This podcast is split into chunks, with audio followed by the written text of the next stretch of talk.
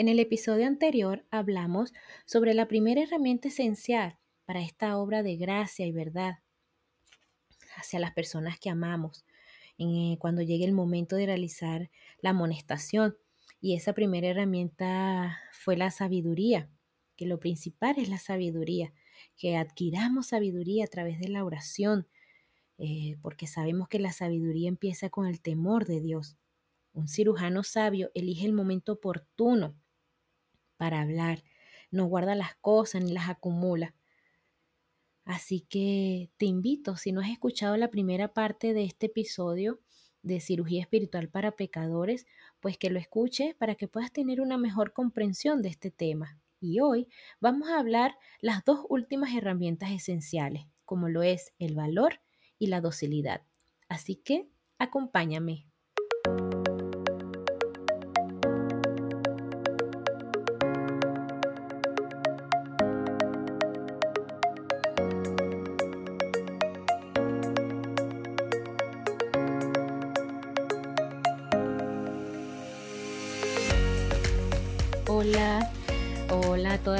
De Miel para el Alma. Si es primera vez que escuchas este podcast, bueno, bienvenida. Aquí les habla su servidora Marilyn.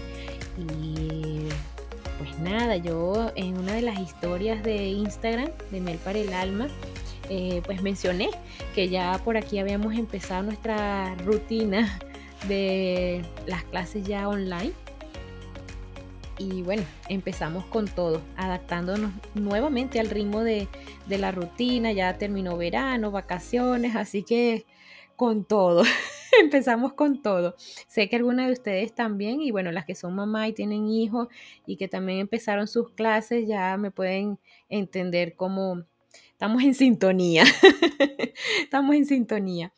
Y bueno, eh, yo sé que pues Dios pone tanto el querer como el hacer ¿verdad? Para con sus hijos y, él, a pesar de que yo empecé ya la rutina, agregando las clases de mi hija, todavía tengo allí eh, el podcast dentro de mi rutina y continuar con los episodios y, hacerlo porque realmente es algo que Dios ha puesto en mi corazón y, lo deseo y, igual le doy gracias a Dios por mi esposo que también permite estas instancias de yo poder sentarme. Eh, hablar con ustedes y, bueno, hablar de lo que Dios pues me, enseña, me muestra, me habla, los testimonios, temas en particulares. De verdad que para mí ha sido una bendición. He aprendido mucho y sé que ustedes también, porque también de alguna otra manera ustedes me han hecho saber de que algunos episodios han estado pues bendiciendo sus vidas, las han exhortado, las han animado. También me han hecho saber que lo han compartido con otras amigas y que esas amigas les ha ayudado. Así que gloria a Dios por eso. Yo súper contenta, agradecida y no saben, bueno, el gozo que me da el, el saber eso. Y por eso es que continúo y quiero continuar haciéndolo. Así que muchas gracias chicas por estar allí, por estar allí conmigo eh, y darle reproducir a cada jueves. Y bueno, ya para entrar en tema, como había mencionado en la introducción, en la primera parte se habló sobre la primera herramienta esencial cuando llegue el momento de la amonestación hacia las personas que amamos si es que han estado en pecado, que fue la sabiduría. Si no lo has escuchado, por favor, hazlo para que puedas llevar una secuencia y una mejor comprensión del tema, porque hoy voy a hablar sobre las dos últimas herramientas esenciales que el autor Dave Harvey nos da, como es el valor y la docilidad. Y la segunda es eso, es la del valor. Un buen cirujano muestra valor. Y como ya hemos visto, chicas, a Natán le tomó bastante valor confrontar a David, porque también le tomó eh, valor a entrar a ese palacio y hablar la verdad, reprender, reprender, perdón, a un rey, quien se había mostrado dispuesto a matar a un hombre, quien pudiera descubrir su pecado. Fue un poco riesgoso para Natán. Entonces, el bienestar de la nación dependió de la decisión de Natán, de decir, tú eres ese hombre, porque recuerden que él le da el ejemplo de, la oveja robada. Muy sabio Natán Y efectivamente, la sabiduría verdadera y bíblica a menudo tendrá un toque de valentía, nos da ese toque de valentía para hablar mientras caminamos por fe, mientras buscamos agradar a Dios en todo. Y tal vez pareciera que la vida sería más fácil si tomáramos el camino tímido, evitando ciertas verdades incómodas o cerrando los ojos a pecadores selectos, pero siempre vamos a cosechar lo que sembramos. Eso lo dice en Gálatas 6, 7, 9 y es muy importante esta enseñanza que nos da este verso y se los voy a leer. Gálatas 6, voy a leerlos del 7 al 10, del 7 al 10. Dice así, no os engañéis, Dios no puede ser burlado, pues todo lo que el hombre sembrare, eso también segará, porque el que siembra para su carne, de la carne segará corrupción, mas el que siembra para el espíritu, del espíritu segará vida eterna. No nos cansemos pues de hacer bien, porque a su tiempo segaremos, si no desmayamos. Así que, según tengamos oportunidad, hagamos bien a todos y mayormente a los de la familia de la fe increíble. Si sembramos la, la, honestidad, la honestidad amorosa y el cuidado valiente, cosecharemos el crecimiento en piedad. Pero si evitamos la confrontación, nos vamos a encontrar con los conflictos de todas maneras, porque el pecado que no se trata es el pecado no confinado. Entonces, en nuestro intento de preservar la paz, estamos sembrando la guerra. Y como dice el autor, que hice una anotación aquí importante, demasiadas veces las parejas tratan la confrontación como si fuera una granada de mano. Este ejemplo me gusta porque puede pasar. Él dice, quitan el seguro de la granada, la dejan volar y corren para cubrirse. Pero la represión bíblica no es una especie de ataque de comandos. no, es el cuidado quirúrgico del alma, dedicado y cuidadoso. Un buen cirujano se compromete no solo a la operación, sino al cuidado posoperatorio también. ¿Pero por qué? Porque esto requiere el valor. Bueno, porque el propósito de Dios para la, reprensión no es lograr un matrimonio sin problema, sino inspirar arrepentimiento para la piedad. Y chicas, de verdad que el, el arrepentimiento y el cambio tardan, tardan mucho, tarda tiempo. Así que debemos comprometernos al proceso entero de ayudarnos a crecer en santidad dentro del matrimonio, dentro de tu soltería, a través de toda la vida. Algo importante aquí que anoté también en este segundo punto, en esta segunda herramienta esencial del valor, es que los cirujanos valientes animan al arrepentimiento. Y eso lo podemos leer en Mateo 4, 17, cuando nuestro Señor y Dueño Jesucristo dijo, arrepentíos. Eso también se los quisiera leer. Mateo 4, 17, por acá lo tengo. Dice, desde entonces comenzó Jesús a predicar y a decir, arrepentíos, porque el reino de los cielos se ha acercado. Wow, él deseaba que la vida entera de los creyentes, de nosotros los creyentes, fuera una de arrepentimiento. Entonces, para verdaderamente cuidar a nuestro cónyuge o a nuestros hermanos en Cristo o nuestros hijos ya mayores, ¿verdad? En el momento de confrontación, son nuestras palabras y conductas. Son nuestras palabras y conductas que deben ser bien elegidas para promover ese arrepentimiento, porque a menudo se malinterpretan las palabras porque aquí no se, aquí no se trata de, de nosotros, sino se trata de Dios. Es estar tan consciente de Dios, de su carácter y lo que ha hecho, que activamente procuramos dejar el pecado y perseguir la justicia. Es así de ninguna otra manera, porque no es por nosotras, sino por Dios. En el arrepentimiento cooperamos con Dios en esta obra maravillosa tomando un papel crucial que Él espera que cumplamos. Y nos da la gracia, nos da la gracia para realizar. Siempre tenemos las siguientes invitaciones por Dios. Aquí las anoté eh, con los versículos, por lo menos Filipenses 2.12. Ocupados en vuestra salvación con temor y temblor. Colosenses 3.15. Considerad los miembros de vuestro cuerpo terrenal como muertos Gálatas 5:16, andad por el Espíritu. Tito 2:12, negando la impiedad y los deseos mundanos. De verdad que, bueno, el arrepentimiento no es solo desear cambiar, es hacer el cambio, es hacer el cambio. O sea, yo no quiero convencer a las personas que amo por medio de mi sinceridad, como si mis buenas intenciones pudieran conferir el poder para cambiarlos, ¿no? Quiero, ¿verdad? Que ellos puedan recurrir a Dios en arrepentimiento si efectivamente han pecado. No quiero que se sientan atrapados en sus pecados por mis palabras, porque no quiero que se sientan tentados a centrarse más en solucionar el problema que en encontrarse con Dios. La confrontación no es un evento tipo, ah, ya te atrapé. No, no, no. Realmente quiero que las personas que amo se encuentren con el Espíritu Santo, enviado para traer convicción a un mundo lleno de pecado. Eso lo dice en Juan 16, 8, que también puedes anotarlo para, para que lo leas. Y así puedes experimentar la obra que aumenta nuestra fe, que nos purifica también y nos ayuda a cultivar un lamento piadoso por haber pecado, si, si es que hemos pecado. Esto es lo que vemos en David también cuando empieza a ver la gravedad de su pecado. He pecado contra el Señor, dijo.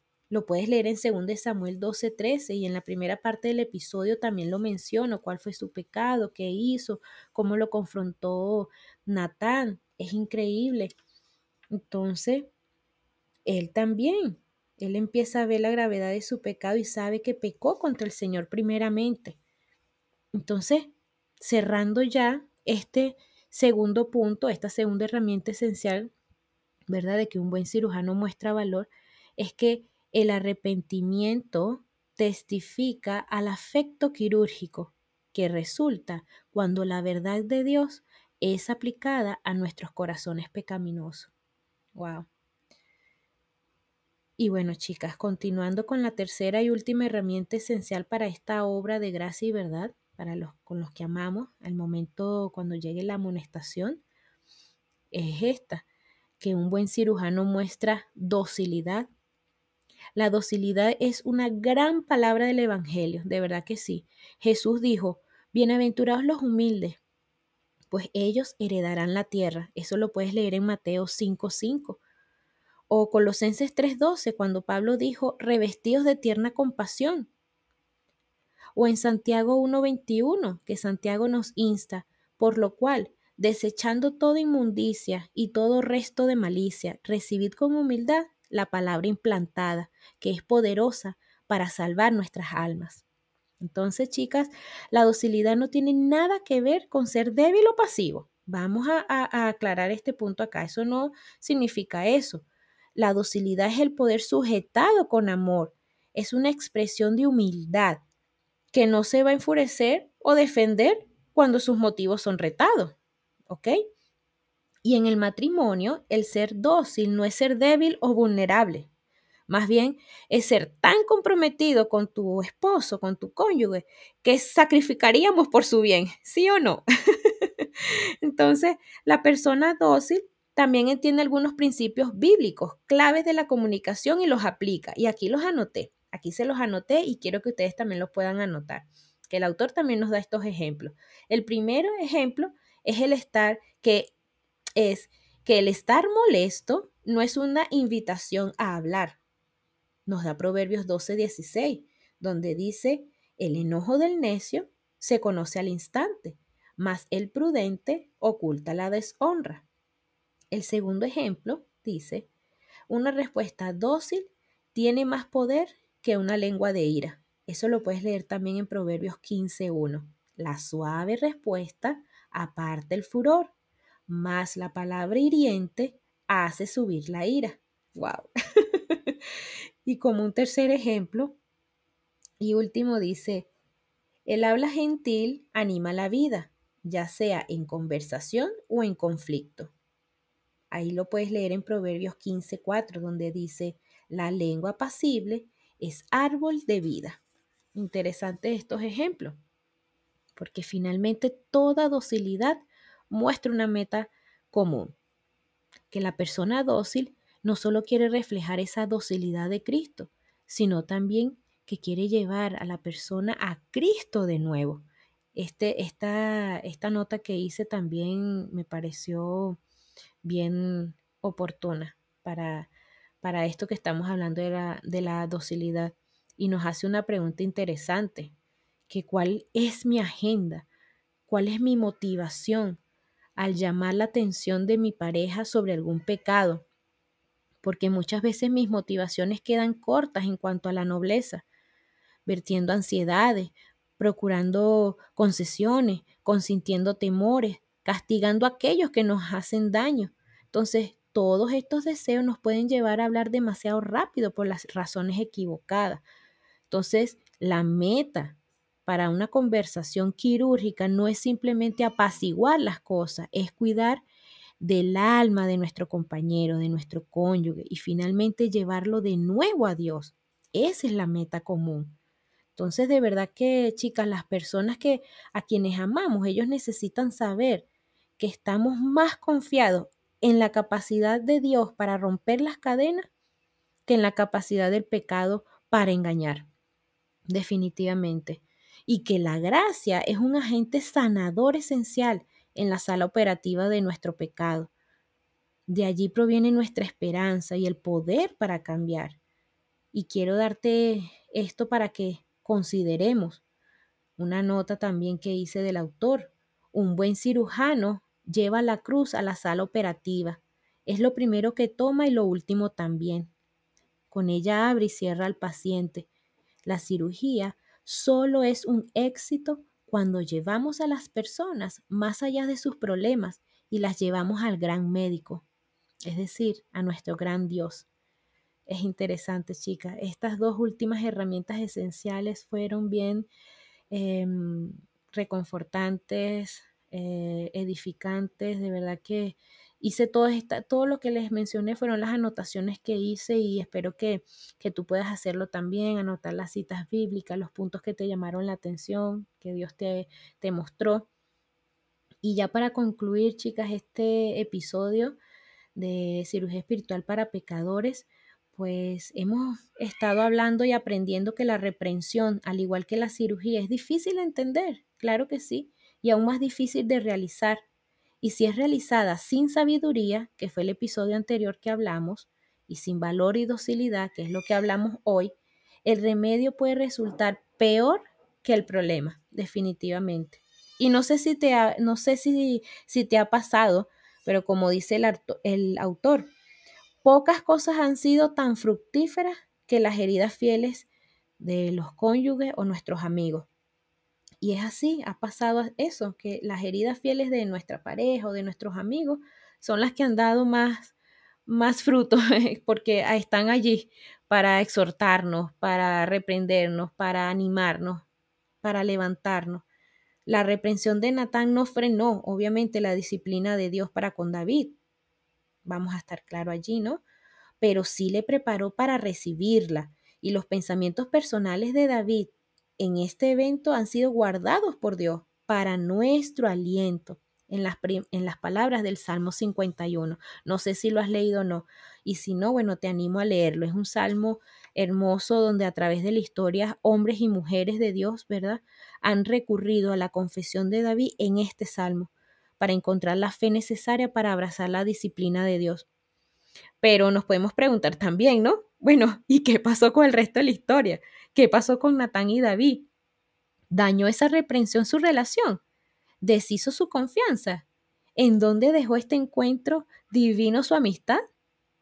Bueno, David, al final de su vida, cuando sus hijos estaban en su contra, aún contaba con un hombre, Natán, su amigo. El cirujano de su alma estaba allí durante todo ese tiempo, sabio, valiente y dócil, fiel con la verdad, y fiel a su amigo hasta el final. La de ellos fue una amistad forjada al calor de la corrección honesta. Y de verdad te invito a que leas esa historia, de verdad.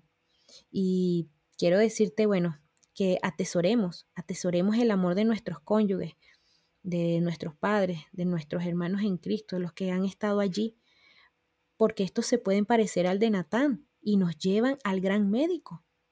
Un amor lleno de gracia y verdad para nuestros momentos de necesidad. No solamente ellos hacia nosotros, sino nosotros también poder reflejar ese amor lleno de gracia y verdad que se parezca como al de Natán y que nosotros también podamos llevarlos al gran médico cuando, cuando sea su momento de necesidad. Es estar allí trabajando juntos. Y termino con esto. Dale la bienvenida al Natán que el gran médico ha puesto en tu vida por medio del regalo del matrimonio. Sí, tu esposo, si es que estás casada. O bien, dale la bienvenida al Natán que el gran médico ha puesto en tu vida por medio de tus padres piadosos, si aún los tienes. O también, dale la bienvenida al Natán que el gran médico ha puesto en tu vida por medio de la verdadera amistad de esa amiga fiel, de ese hermano en Cristo que ha estado allí fiel contigo. Y bueno, chicas, de verdad que ha sido un gozo poder eh, tener un episodio más eh, y pues hablarle de lo que el Señor ha estado enseñándome y pues es todo lo que he querido compartirles hoy. Espero que también haya sido de para su edificación que lo puedan compartir con sus amigas, con su familia.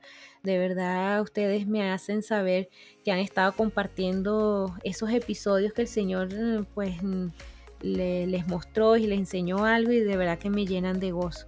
Eh, espero seguir escuchando más de, ese, más de esos mensajes, de verdad que, que sí, que el trabajo en el Señor no es en vano, no es en vano.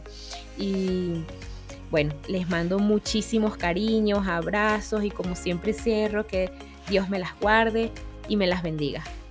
Chao, chao.